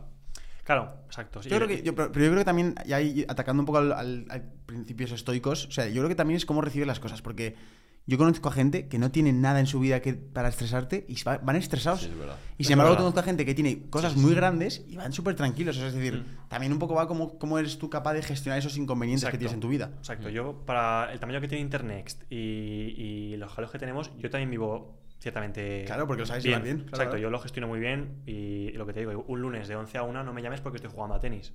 O sea, que, Totalmente. que, me gestiono muy bien y, y voy al final cuando me apetece y yo vivo bastante bien. Entonces, todo depende de cómo efectivamente el estrés, pues lo gestiones. Pero sí, a nivel de, de salud, y, y además lo decía, lo decía el chico este también eh, que decía antes, lo más importante para tu salud es lo que has dicho tú. Es no comer grasas saturadas, eh, también está muy de moda lo del ayuno intermitente y al final sí que hay una, una correlación muy directa entre comer menos y eh, el, que, el que vivas más años. Entonces, comer menos parece ser que sí, ya te digo, sin ser aquí yo ningún doctor en absolutamente nada, parece ser que sí que está correlacionado con eso, ¿no? Y Yo creo que son cosas de, sen- de sentido que no hace común. falta millones, O sea, vamos, no hace literal. falta millones para, Sentido para- común. para vivir bien y vivir más. Claro, si tú fumas, vas a McDonald's todos los días, estás todo el día sentado, no haces deporte y tal, pues claro, Sí, por muchos papeleta- millones que tengas... Alguna papeleta mm, tienes para morir. Claro, eh, y muy pronto además. Entonces, claro, es, es de cajón. Tú con tu visión ahora mismo como emprendedor, ¿cuál crees que sería el modelo de negocio que más recomendarías a una persona que está empezando? Yo creo que para empezar hay que ser muy crítico con uno mismo. Es decir, si, si yo no soy. Si yo no sé de aviones o de naves espaciales, no puedo empezar una empresa de aviones o naves espaciales. Es decir, que tengo que saber un poco de lo que estoy haciendo, de la industria y de. O sea, yo pues trabajé unos años en la industria del cloud, sa- sabía algo de programación y por eso me metí en internet. A mí no se me ocurriría empezar una empresa de investigación contra el envejecimiento a, a día de hoy porque no tengo ni idea Ya. o de hacer cohetes, porque no tengo ni idea. Entonces, tienes que ser un poco crítico contigo mismo. ¿Es una persona más o menos espabilada? ¿Es una persona que realmente le gusta esto? ¿O te gusta el, el- el lifestyle del entrepreneur que, que se puso muy de moda? El no, yo soy entrepreneur porque mola mucho. Eso es una mierda. Sí, bueno, el que sigue de Eso es- moda. exacto, pero que eso es, una, eso es fake news. O sea, es decir, eso es una mentira absoluta. O sea, eh, ser emprendedor eh, muchas veces es una mierda. Y no... Entonces te tiene que gustar mucho lo que haces, ser muy crítico contigo mismo. Eh, y luego, pues, a nivel de modelo de negocio, pues intentar hacer algo que no sea muy caro. O sea, si, si sobre todo eres joven, te vas a equivocar mucho. Y los errores son muy caros. Yo me he equivocado muchísimo. Yo he hecho publicidad en ads, por ejemplo, en Internet, antes incluso de que hacemos un producto. Me he gastado cientos de miles de euros en Google Ads y en publicidad para promocionarnos. Antes incluso de tener un producto, que eso es lo peor que puedes hacer porque no sirve de nada. Eh, o sea, al final te vas a equivocar mucho al principio. Intenta que tus errores sean lo más baratos posibles Mm, Y lo más rápido, ¿verdad? y lo más rápido, aprender. Y así es como se aprende y se hacen cosas en la vida. Fracasando, aprendiendo y, por- y- y que por cada cosa que veas tú en los medios, de Fran ha salido en Forbes o Fran ha salido no sé dónde, o Fran Pero tú sabes la cantidad de veces que me han dicho a mí que no en sitios. Igual, al final, como se consiguen cosas, es pico pala, pico pala, consistencia, consistencia, consistencia. Y al final la gente conoce de mí las 10 cosas que yo cuento y que se ven en los medios de comunicación. Pero que no sabes que detrás de esas 10 cosas hay un millón que me han salido mal, de las que he aprendido y gracias a eso he conseguido esas 10 que son lo que conocéis vosotros, ¿sabes? Lo único que yo pienso que para empezar a probar, claro, es que yo de empresas tecnológicas no tengo ni puta idea, pero para empezar a probar no es demasiado una empresa tecnológica, ¿no recomendarías otra cosa? A ver, es que tecnológica es muy subjetivo, es decir, tecnológica es lo que quieras que sea. Hoy, hoy en día, eh, New Project, que, que entrevistasteis también hace unos meses, Sí. es una empresa tecnológica, en el sentido de que ellos al final tienen una página web, tienen redes sociales, eso es tecnología. Y quieras que no, Ya. una empresa tecnológica depende del grado de tecnología que quieras meterle. Si quieres una empresa de ingeniería de hacer motores de aviones, es una empresa súper mega eh, tecnología de producto. Y, una- y si tienes un Shopify con ropa, pues también usas tecnología, porque usas un Shopify, usas una página web, un dominio, todo Sí, eso, un, hosting como hosting. Al final es Y dentro ¿Sabes? de los modelos de negocios, por ejemplo, como un negocio físico, hostelería vamos a poner, eh, un e-commerce, eh, un modelo de SaaS, un, un modelo de creación de contenido y marca personal. ¿A ti cuáles te parecen o cuál, cuál dirías, vale, yo empezaría por estos o te parecen más atractivos desde fuera? A ver, yo creo que tienes que ser muy crítico también en cuanto a... Esto lo va a usar alguien, es decir, si yo abro, yo qué sé, algo que no conoce nadie, que es muy enrevesado y que no sé qué, pues, ostras, si tienes suerte de que hay un nicho que no está cubierto por eso y que realmente existe ese nicho y tal, pues igual te funciona, pero al final es muy de sentido común. Es empezar algo que sea factible a nivel económico, que no necesites millones para empezar, que, que puedas tú mover rápido y que al final yo, por ejemplo, conozco a un, a un tío que está haciendo millones de euros vendiendo plantillas de Notion. Notion, la- Coño, la- es verdad. Millones de euros. millones de euros al año vendiendo plantillas de Notion de chorradas. De pues, una plantilla sobre cómo organizarte la semana. O una O sea, pues sí que tiene que vender plantillas, ¿no? pues venderás muchas, porque hace mucho dinero, parece ser. O sea, Madre un mía. tío- no lo conozco personalmente, pero lo, lo sigo en Twitter. Y dije, ostras, fíjate que con, ton- con qué tontería hacen, verdad, ¿eh? hacen Es dinero. buen producto, ¿eh? Sí. Y en Internet estamos empezando un poco a ir por ahí también. A, o sea, yo creo que la clave es no sobrecomplicarte la vida. En Internet, por ejemplo, y eso es lo que decía de no concentrarse con lo primero que haces. Nos hemos complicado mucho la vida. Al principio, nuestro primer producto, Drive, es un producto súper complejo, con un montón de pues, tecnología, encriptación, fragmentación de archivos, privacidad, que te pueden hackear, te tienes que. un montón de movidas. Y no por complicarte más la O sea, el, el hacer una empresa no es una carrera de a ver quién se complica más la vida. Es una carrera de lo que quieras que sea, pero generalmente suele ser de a ver quién llega más rápido a hacer más dinero o a tener más impacto en lo que quieras. Pero cuanto menos te puedas complicar la vida, mejor, porque más barato será y más factible será. Entonces, en Internet, por ejemplo, estamos haciendo ahora subproductos que estamos viendo que son muy, muy fáciles de hacer, que igual os cuestan un par de días de hacer. Por ejemplo, no sé si conocéis Virus Total o Temp Mail. Son, Mm. eh, son productos. Por ejemplo, Virus Total es como la página más conocida de escáner de virus online. Cuando te, manda un Ah, adjunto, vale. no sabes lo que es, pues lo subes a Virus Total, te dice, pues la, el archivo no está infectado. O Temp Mail es cuando quieres crearte una dirección de correo temporal porque tienes que registrarte en algún sitio y no quieres dar tu correo personal Vale, sí. pues te das un correo temporal de 10 minutos y, Vale. te lo- y te va el código de verificación ahí o lo que sea, o el spam, y tú pues lo usas para registrarte en X sitio sin dar tu correo personal porque no quieres que te manden spam. Pues hemos creado en Internet un producto de, de escáner de virus online, un producto de, de email temporal, que no hay prácticamente competencia. Somos de los que más tráfico tenemos en todo el mundo en estos dos productos, que nos costaron de hacer dos días, no requieren nada de mantenimiento porque no tienen infraestructura detrás prácticamente. Y con eso podemos generar muchísimo más, mucho más dinero y tiene mucho más potencial que quizá un producto con el que te compliques muchísimo más la vida. Claro. Entonces, yo no me complicaría la vida. O sea, intentaría ir a lo sencillo, a lo que es de sentido común, y cuanto más barato sea, mejor. ¿Tu modelo de negocio cómo es? ¿Cómo se llama? ¿Qué, qué nombre tiene? O como... Eh, o sea, no- no- SaaS, B2B, ¿Es un SaaS? B2C, sí. O sea, al final la gente pues paga por una suscripción a Vale. nuestro servicio. Sí, explica un poco lo que es el SaaS porque la gente yo creo que no... Pues es, eh, SaaS viene del Software as a Service, que es pues, Vale. un un software como cualquier otro servicio. eh, y al final, pues, el- lo- pues tú pagas por una suscripción a nuestro servicio y nosotros te garantizamos que, a diferencia que con Google, que el producto es gratis y es porque el producto eres tú, en Internet tú pagas por, por una suscripción y te garantizamos que no vendemos tu información a terceros, no te la pueden, Vale. no pueden acceder a nadie a ella, ¿no? Entonces, pues al final pagas una suscripción, como la pagas por Spotify, por ejemplo. O por que Vale, entiendo. y te damos pues X almacenamiento donde tú puedes subir tus archivos, tus fotos, tú usar nuestros servicios, etcétera. No, Y- porque un, un claro. Google, una de sus fuentes de ingresos mayores es vender nuestros datos, ¿no? La- prácticamente la única. O sea, imagínate Google o Facebook. Facebook, ¿cómo hace dinero? La única fuente de ingreso que tiene Facebook es la publicidad. La única, no tiene nada más. Facebook Total. no hace nada más, solo hace publicidad. O sea, entonces Facebook es una empresa hecha para chupar de ti toda la publi- to- todos los datos que puedan, perdona, para saber quién eres, saber qué haces. Y, a ver, también es verdad que para ciertas cosas da igual, porque a, a mí al final, pues yo qué sé, si subo un post a Instagram o estoy haciendo un documento de clase o lo que sea, me da igual que Facebook lo pueda ver, porque qué es lo peor que puede pasar. Pero, ostras, eh, imagínate que soy una empresa en el sector médico, una empresa en el sector legal o, o que tengo documentos confidenciales que no me apetece que vayan por ahí purulando, que puedan hackear o que vayan, ¿sabes? Pues igual sí que es importante eso, salvaguardarlo de que puedan hackearlo, que puedan filtrarse a terceras partes. Y es lo Vale, que, vale. lo que nos centramos nosotros. Claro, ¿el SaaS es un negocio, un modelo de negocio muy rentable? Sí, o sea, las mayores, o sea, las grandes, eh, la- la- las empresas tecnológicas más grandes siempre tienen modelos SaaS, porque al final es un modelo que te permite eh, pues tener recurrencia de clientes, o sea, nunca empiezas de cero, siempre empiezas con la ba- como mínimo con lo que tenías el mes pasado.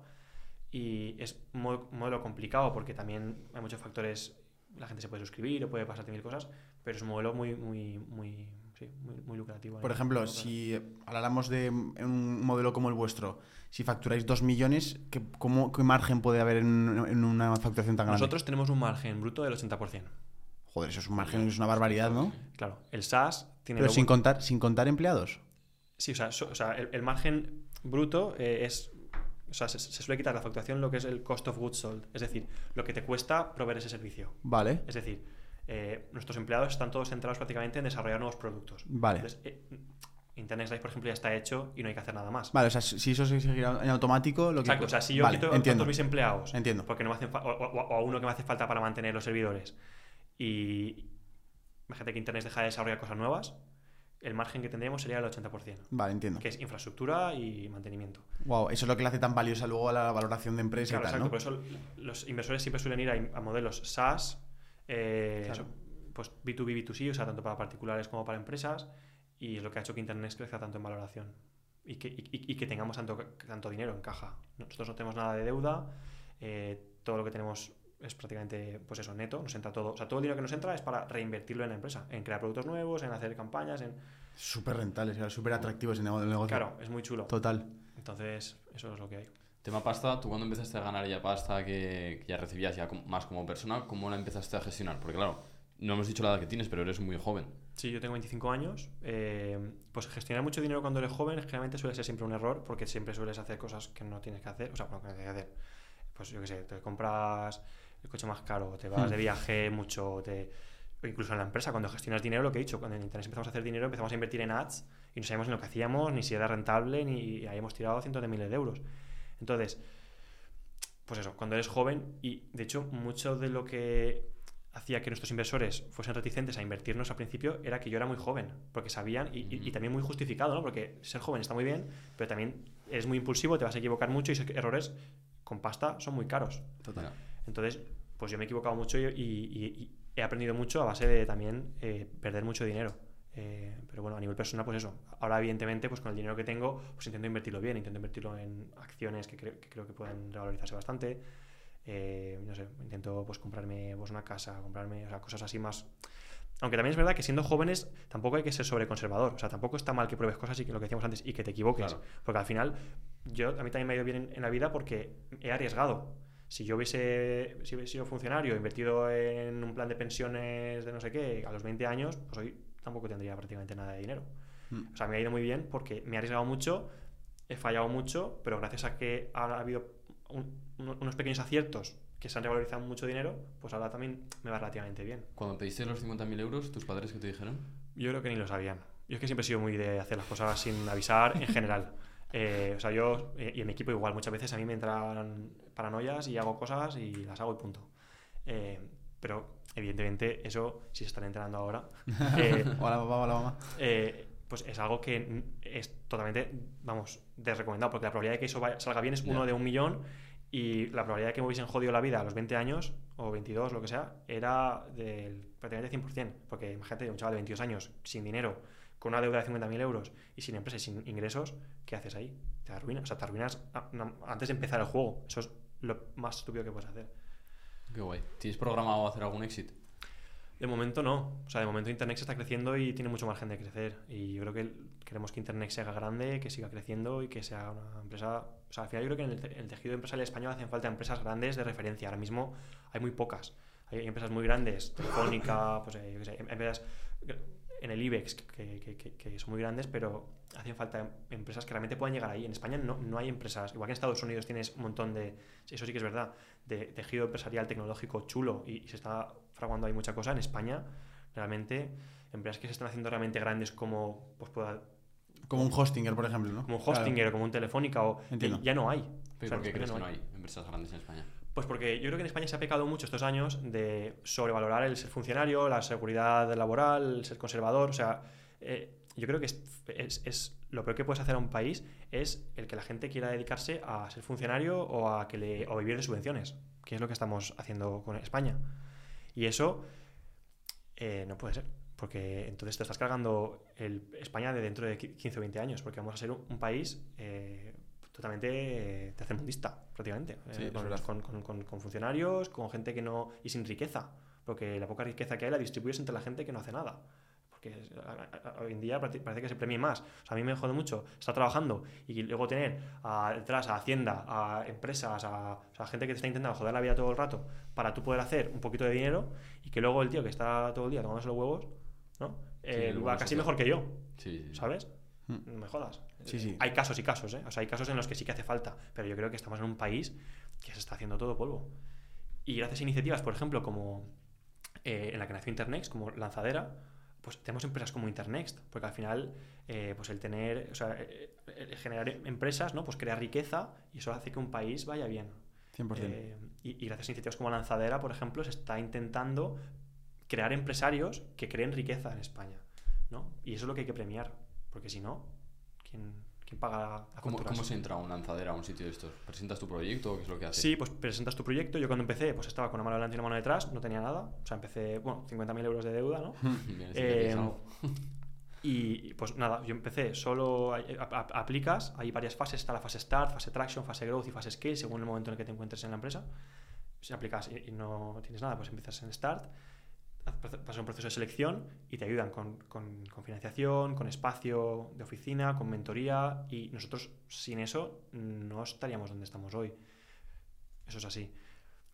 Entonces se está haciendo mu- mu- muy, bien desde Valencia eh, mu- muchas cosas. Y, y gracias a eso yo creo que Valencia está resurgiendo otra vez, porque Valencia siempre ha sido un poco... Sí, te lo o sea- juro que sí lo iba a decir, iba a decir, ahora cada vez está poniendo más de moda. Claro, Valencia cada vez está más de moda y está resurgiendo porque están haciéndose cosas chulas otra vez. Porque Valencia siempre ha sido un- una ciudad muy referente, luego dejó de serlo y ahora estamos intentando que se haga una ciudad referente a nivel europeo. Y yo creo que se, está, se están haciendo cosas muy bien desde Valencia.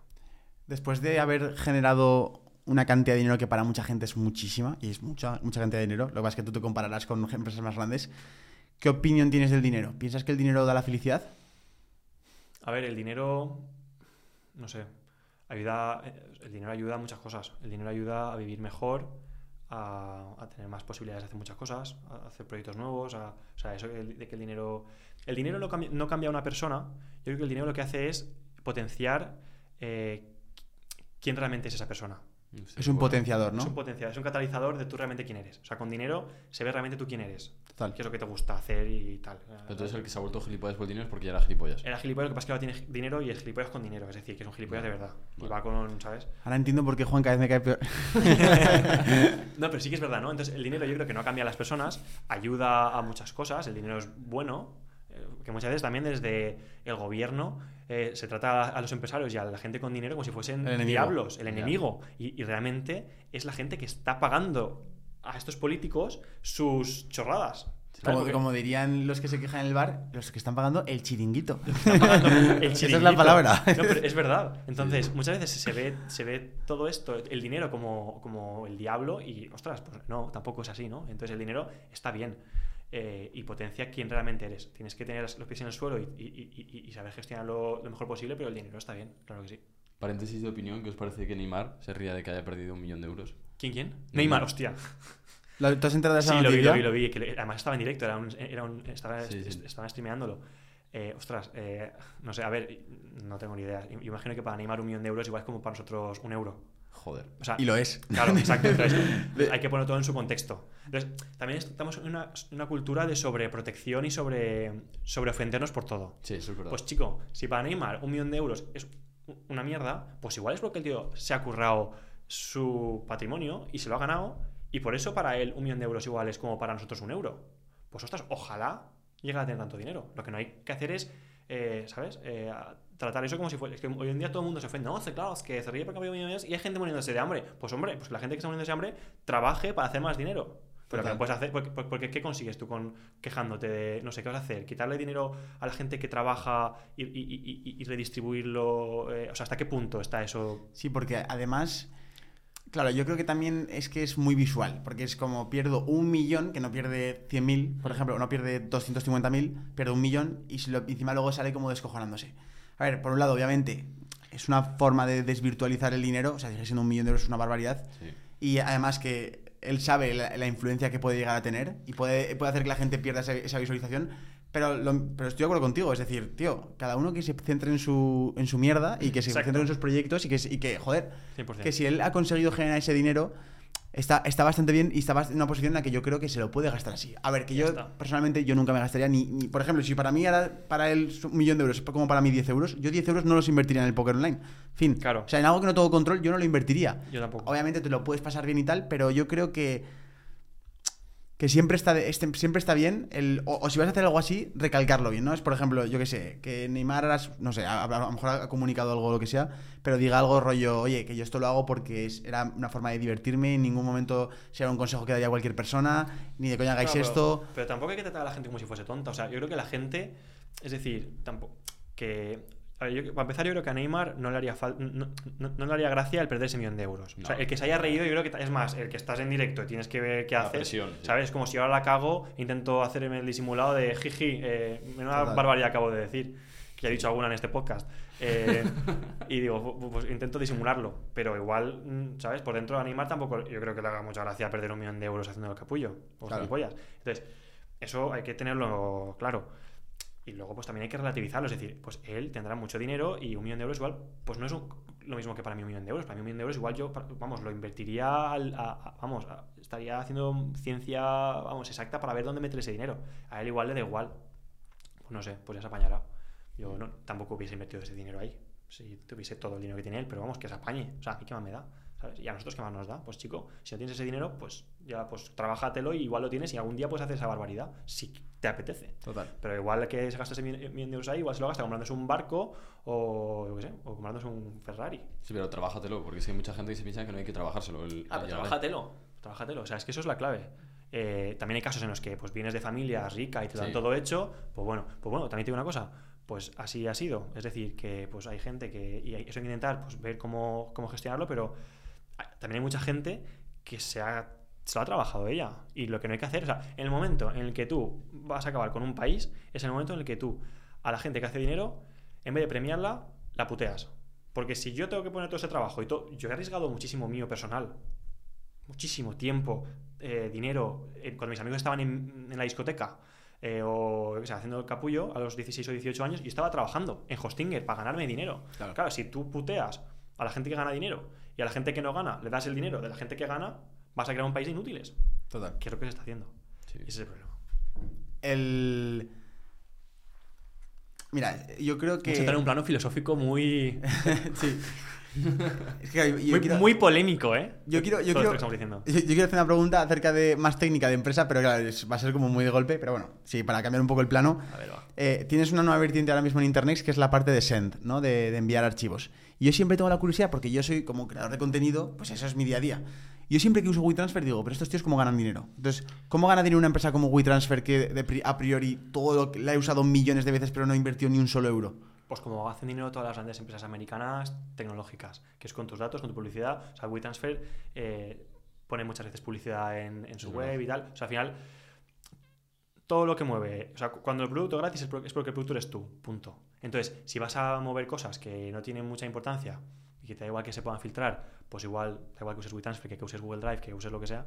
Pues si quieres mover cosas que son un poco más importantes, que no te que igual dices, ostras, esto igual me lo pueden hackear, o un competidor, yo he hablado con un medio de comunicación que decía, ostras, que muchas veces cuando nos pasamos igual artículos que, que son pues, exclusivas, que no quieres que vea nadie, y estás ahí escribiéndolo en el Word y guardando en el Google Drive o en el Google Docs y tal, dices, ostras, me da un poco de respeto, pues si esta exclusiva que estoy curando un año en para un medio de comunicación, me la filtran o me la hackean o me la y me, me putan todo el trabajo un año. Pues hay cosas que son muy sensibles que igual sí que interesa pues eh, en, en Internet, por ejemplo, en Internet está todo encriptado, nadie puede ver lo que subes y solo tú eres el dueño de tu información, que yo creo que está bien, porque al final el Internet y la tecnología también está llevándonos a un punto en el que nos da muchas facilidades, pero también pagando un precio que es nuestra privacidad. Mm, y la. Unión Europea está todo el rato eh, denunciando y multando a Facebook, a Google, por, por constantemente violar la privacidad los derechos fundamentales de, de privacidad de la Sí, pero esas multas las pagan y ya está, ¿no? esas multas es como Neymar perdiendo el millón de euros. Dicen, me, me da igual, me río en tu cara y lo sigo haciendo, porque pff, me compensa. ¿sabes? Pero, pero hay una cosa, Fran. eh, tú estás diciendo que todas estas empresas ganan pasta con los datos. Pero tú vendes la, la seguridad de esos datos. ¿Cómo ganas pasta? Claro, co- cobramos una suscripción. Vale, entonces lo que haces es, vale, yo en vez de usarlo, poder usarte gratis, tengo que pagar, pero me llevo la, la seguridad de que no se va a colar esa información. Vale, Exacto, o sea, nosotros para los, o sea, tenemos un plan de prueba gratuito, muy limitado, para que pruebes el servicio, pero realmente nuestro modelo de negocio es las suscripciones, como decía antes, que es lo que tienes que pagar para poder usar el servicio. Vale, entiendo. Y no tenemos una- un segundo modelo de negocio, ¿no? como estas empresas, que es su modelo de negocio principal, que es el del vender tus datos a terceras personas. Entonces, yo, por ejemplo, uso Gmail y Google Drive para muchas cosas, porque es muy cómodo. Y Instagram y tal. Pero, joder, no sé, igual hay cosas, documentos de mi empresa, financieros o cosas así que no me apetece que estén pululando por ahí. O tengo que mandarte igual alguna cosa relevante de mi empresa, pues en vez de mandarla por WeTransfer o por tal, o en Internet Send, que es igual de cómodo, y lo mando por ahí. Vale. Está todo encriptado, etcétera. ¿Y mm, cómo se ve la... re- O sea, una empresa tecnológica así de datos y de, y de archivos de vídeo que pesan mm, pues, tamaño, ¿no? Por ejemplo, como puede ser, por ejemplo, Google Drive, que todo el mundo entiende. ¿Cómo, es la- ¿Cómo se ve físicamente eso? Es decir, ¿cómo se ve físicamente todo ese almacenamiento? ¿Dónde se almacena? ¿Hay un espacio limitado? ¿Hay un, ¿Hay un punto en el que habrá una cantidad de millones de teras que no podremos soportar porque no habrá espacio físico? ¿Cómo, ¿Cómo se almacena todo eso? ¿Cómo es la realidad física de eso? ¿Cómo son las instalaciones? Pues sí, esos son todos centros de datos. Nosotros eh, tenemos infraestructura en centros de datos eh, en toda Europa y Estados Unidos. Eh, ¿Pero y qué aspecto tienen? ¿Son como un una fábrica? ¿O cómo centro es? de datos es como una fábrica, sí, como una fábrica con solo servidores, con, con- con- con- como si dijésemos ordenadores. Todo, Así o sea, en estantería. Como los Sí, rigs de minería de criptomonedas. tal cual. Que se ven como, Como de llenos de rigs. Como rigs de funcionando. mi- eso es, Ostras, vale, vale. Centros de datos. De hecho, los, los centros de minería de Bitcoin y tal son centros de datos, pero Vale. en vez de tener servidores eh, pues, optimizados para tener más espacio o lo que sea, son optimizados con, con ASICs para tener más RAM y poder tener más capacidad de procesamiento, optimizado para minar Bitcoin. Pero al final es lo mismo. Son centros de datos de minar Bitcoin y de tener archivos o de lo que sea. O sea, todo Internet, que parece la nube, la nube no es una nube. Internet es algo muy. O sea, no, no es nada etéreo, es algo muy, muy físico, que son Vale. centros de datos que tienen estas grandes empresas, eh, o quien sea, y es donde almacenan las cosas. El tema está en que, por ejemplo, Google lo almacena eh, y tiene la llave de desencriptación de tus datos, puede acceder a ellos, o Google, o Dropbox, o Microsoft, o, Facebook, tienen toda esa información en sus centros de datos y tienen la llave de acceso a, a esos datos, porque está encriptado, pero tienen la clave de desencriptación, mientras que en Internet está encriptado de punto a punto y no nos guardamos esa clave. Entonces está en centros de datos también, pero no podemos acceder a tu información, ni nosotros ni nadie, porque solo sabes tú tu contraseña. Nadie más puede acceder a tu contraseña, a tu, Entiendo. a tu cuenta. Entonces, para seguir un poco esa línea, o sea, Google Drive, por ejemplo, ¿cómo es físicamente? Google Drive físicamente, pues lo mismo, centros de datos. O sea, ¿Y están, están oh, esparcidos por muchas partes o es una pedazo de nave? Tendrán en- muchas naves. O sea, tendrán muchas naves, Google tiene igual que Dropbox, pues tiene igual que Hostinger. O sea, al final todo lo que es Internet, este podcast que está reproduciéndose en la plataforma que sea, es porque hay un servidor en Massachusetts o en Berlín que está mandándote al que tú has subido el vídeo o el, el audio eh, cuando subas esto y que yo ahora que estoy escuchándolo, ¿no? O quien esté escuchándolo en su casa, se lo está bajando desde ese servidor. Eso es internet. Y da igual que sea streaming de vídeo, hosting, eh, lo que sea. Archivos, lo que sea. O minería. de- Otro, otro negocio mega rentable, ahora estoy pensando, es el, el maldito iCloud. Yo pago 12 pavos al mes de, de algo que simplemente es por tener fotos y vídeos. Es Yo decir, yo pago 3 euros. sí. es una, lo- o sea, es una locura de modelo de negocio. ¿Es, es también del sector? ¿Eso? sí, sí, sí, sí. iCloud lo es mismo, como ¿no? un Google Drive. Es lo mismo, pero de Apple en vez de Google. Es como Microsoft OneDrive, pero de Apple. ¿Y cómo, o sea, por qué en iCloud, por ejemplo, cuando quiero ver algún vídeo hace un año, tarda en cargarme el vídeo y necesito internet para, para descargarme ese vídeo y sin embargo en Google Drive puedo reproducirlo directamente porque se ha procesado? Es decir, ¿por, qué- por qué tengo que, tengo que tener conexión para ver ese vídeo que en principio tengo en la galería? Eh, sí, a ver, eh, depende mucho de cómo esté hecho, pero eh, en- si tienes el vídeo en, en la galería en local, en tu dispositivo, o sea, muchas veces, por ejemplo, cuando yo subo un vídeo en Google Fotos o en Apple Fotos, muchas veces, aparte de estar en la nube, también lo tengo en local, Vale. porque no me lo he sí. borrado de mi espacio. Entonces, la, la reproducción es instantánea, porque lo tengo en mi móvil. Si yo lo borro de local, o sea, si, imagínate que me quedo sin espacio en mi iPhone y me quiero borrar todo. eh, pues a la que vaya a Apple y quiera abrir yo un, un vídeo, te- se me tendrá que bajar de ese servidor. en- Eso es lo que pasa, entonces en- me tarda en cargar. Exacto, y te intentarás cargar ese vídeo en Texas a tu móvil, Mm, que ya, te Vale. va, ya te va a ocupar espacio y ya podrás verlo. Ah, por eso tarda más tiempo, vale. porque está vale. en Texas, tío. O no, Se donde- están yendo a Texas. o donde lo datos. tengan, o donde lo tengan. O sea, te- tienes servidores en todos lados realmente, o sea, en Texas o, o donde lo tengan. Claro, lo único que guarda es la miniatura en, en la galería. Claro, la, la- la miniatura en la galería sí que se guarda eh, y, y- y realmente la forma de un poco de procesar esto es la misma que... O sea, estos problemas que tienen estas empresas son muy similares a los que tenemos nosotros, con el añadido de que además nosotros lo encriptamos todo y no podemos ver nada de lo que subes y eso añade un nivel de complejidad bastante más grande. Vale. Eh, pero a nivel de... Eso es lo mismo, en Internet yo por ejemplo tengo todas mis fotos en Internet Fotos, no, he borrado todo mi espacio en local del iPhone porque no me queda espacio y lo mismo, cuando me quiero descargar un vídeo, pues la, la, minería- la- la- la miniatura la veo, pero el vídeo tiene que descargarse, lo mismo, Vale. Em, y desencriptarse. eh, ahora ya cambiando de tema, la típica pregunta que hace este de la derecha es ¿cómo te ves de aquí a 5 o 10 años? Pues no lo sé. Eh, A ver, Ya, hemos dicho, que- hemos dicho que vivo. una, cosa, una, una cosa que sí que es muy interesante, que también leí hace poco, es... mira dónde quieres estar dentro de 5 años. Yo quiero llegar a, a donde sea. Y bájalo al, pues, al más bajo nivel posible para ver qué tengo que hacer este año, qué objetivos tengo que conseguir este año para eh, llegar ahí dentro de 5 años. Por ejemplo, bueno. quiero llegar a ser famoso y tener un millón de, yo qué sé, me invento, seguidores en TikTok. Pues igual, si quiero llegar ahí, pues tengo que este año salir en el podcast, ya tengo un plan. Tengo que salir en el podcast, no sé qué, tengo que salir en, tengo que salir en cinco podcasts. Tengo que salir en cinco medios de comunicación y tengo que hacer, yo qué sé, me invento, eh, lo que sea. Entonces, esto, eh, Fernando Miralles creo que dijo también que él se puso un objetivo, ¿no? Eh, que tengo que llegar a 100.000 seguidores en TikTok en un año, ¿no? Creo que dijo. Eh, no si fue en vuestro podcast o dónde lo dijo. Pero, y en un año llego a ese objetivo. Pues, ¿cuál es mi objetivo? De aquí a cinco años tener un millón de seguidores. Pues eso lo bajas al, al más bajo nivel posible y te, te marcas objetivos anuales y todo lo que no esté dentro de esos objetivos a- a- al más bajo nivel que te hayas marcado, no tienes que hacerlo. Si yo quiero llegar a ser famoso en YouTube dentro de 5 años, ¿qué tengo que hacer? Esto, esto, esto y esto. Todo lo que no sea eso y no aporte valor a ese objetivo, fuera. Y ya Qué bueno, ¿eh? Eso es así. Pero, acción. pero, pero el problema que yo tengo con los objetivos es que luego nos olvidamos de revisarlos. ¿Tienes alguna una técnica para no, para no caer en esa trampa que nos pasa siempre? O sea, seamos sinceros. Este, este enero nos hemos puesto todos objetivos. Exacto, y, y de yo- año y nuevo. yo ni me acuerdo qué puse. Claro, pues no, pues tienes que tomártelo en serio. O sea, al final, a ver, también depende un poco de, de lo que quieras hacer con tu vida, ¿no? Hay gente que, yo qué sé, me, me refiero a que hay gente que vive y punto, y ya está, y le da igual 373, y también está bien.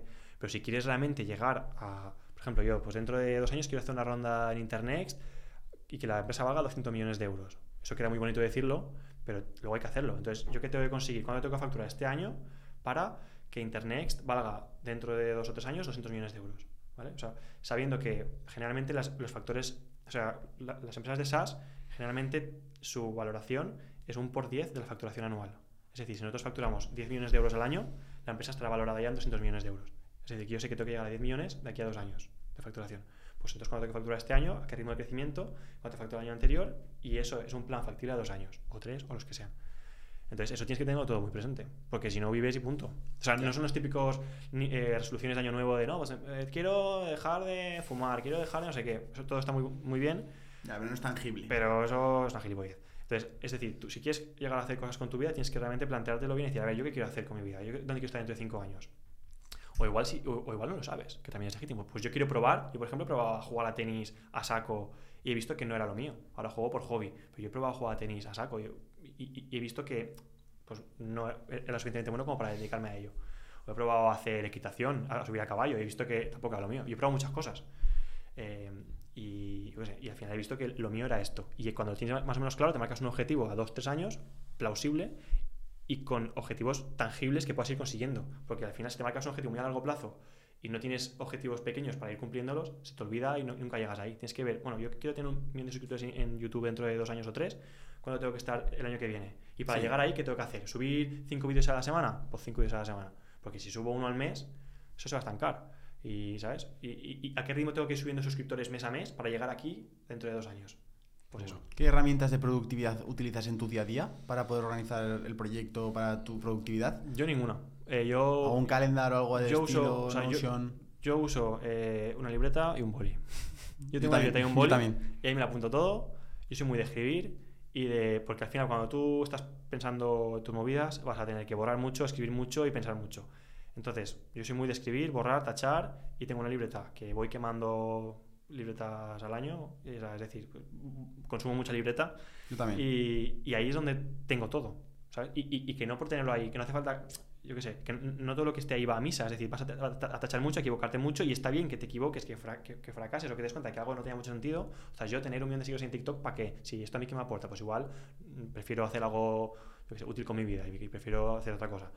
Pues está bien que te vayas equivocando, que vayas tachando y que vayas también reorganizándote. Y así vas creciendo. Sí. Y es la clave de, pues siendo joven, equivocarte mucho, probar muchas cosas, trabajar mucho y así intentar llegar lejos rápido.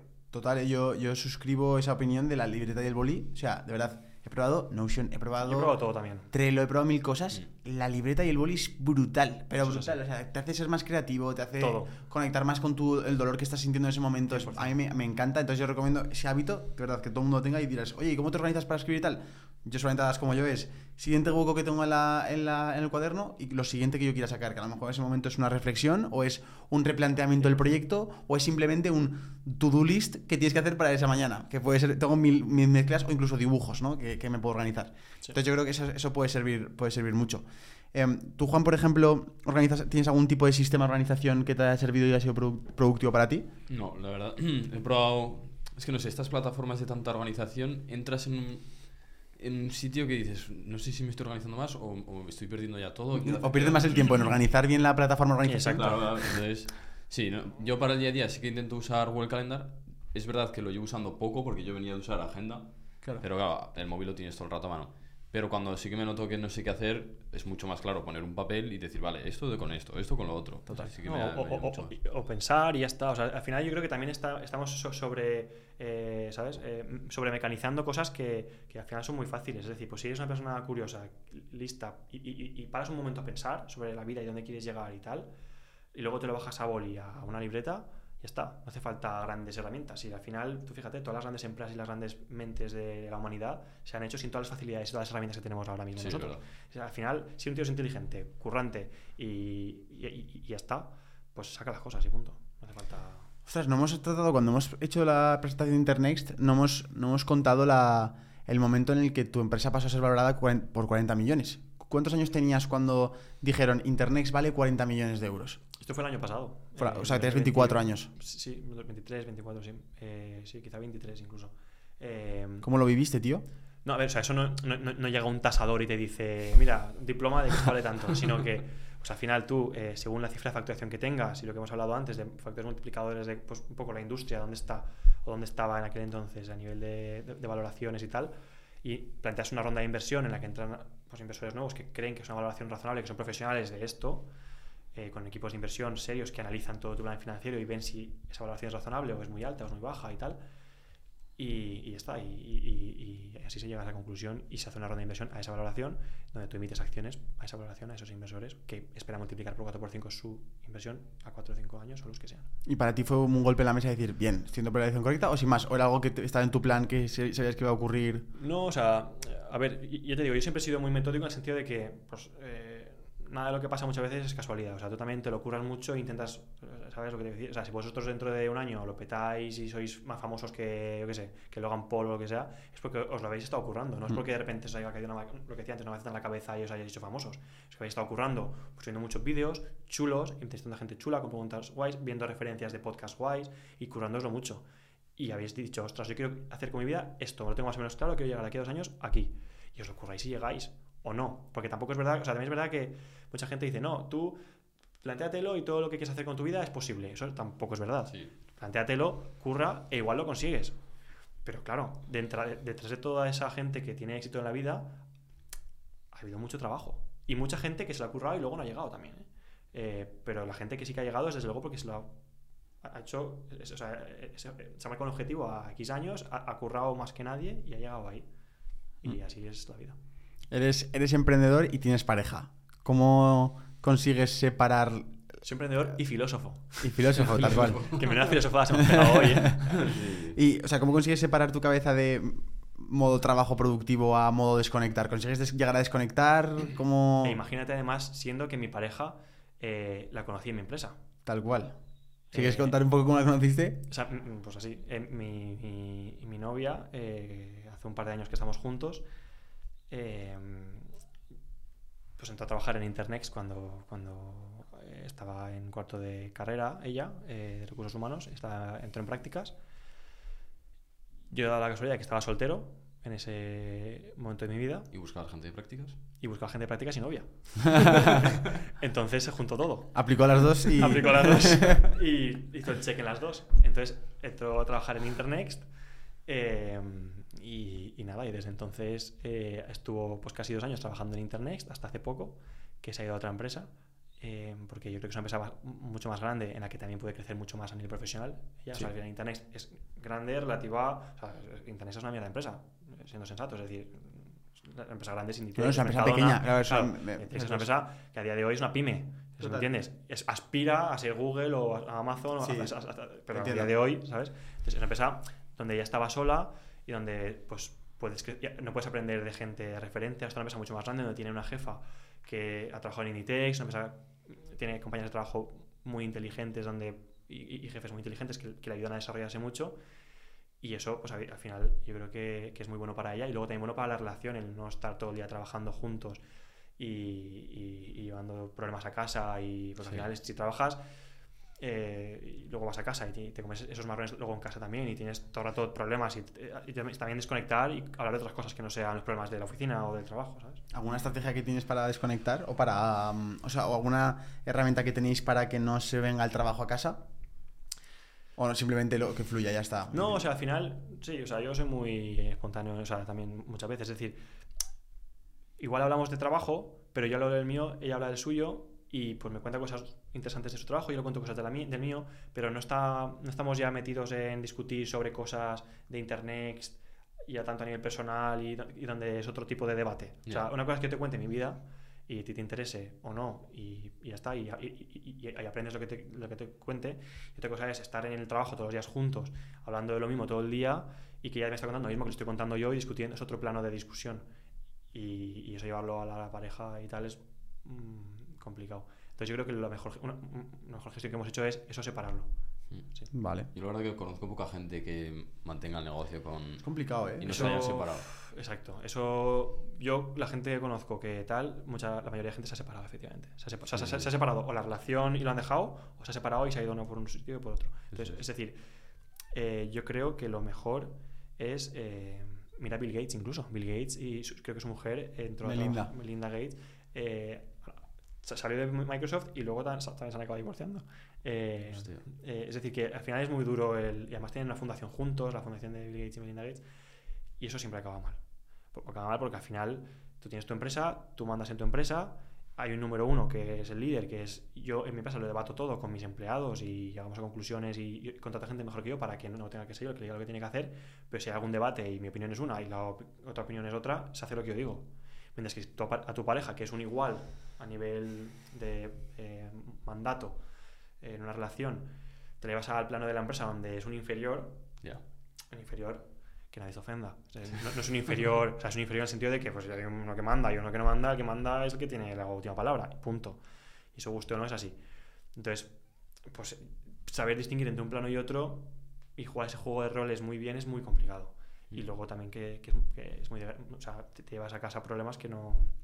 Que igual no te apetece estar todo el día hablando. Si te estás todo, todo el día en la oficina pensando y trabajando, ensuciando un problema y luego te llevas a casa y sigues pim pam pensando y trabajando y tal, y con tu pareja, yo no lo veo claro. Yo tampoco lo veo claro. ¿Tú, No, tú qué opinas?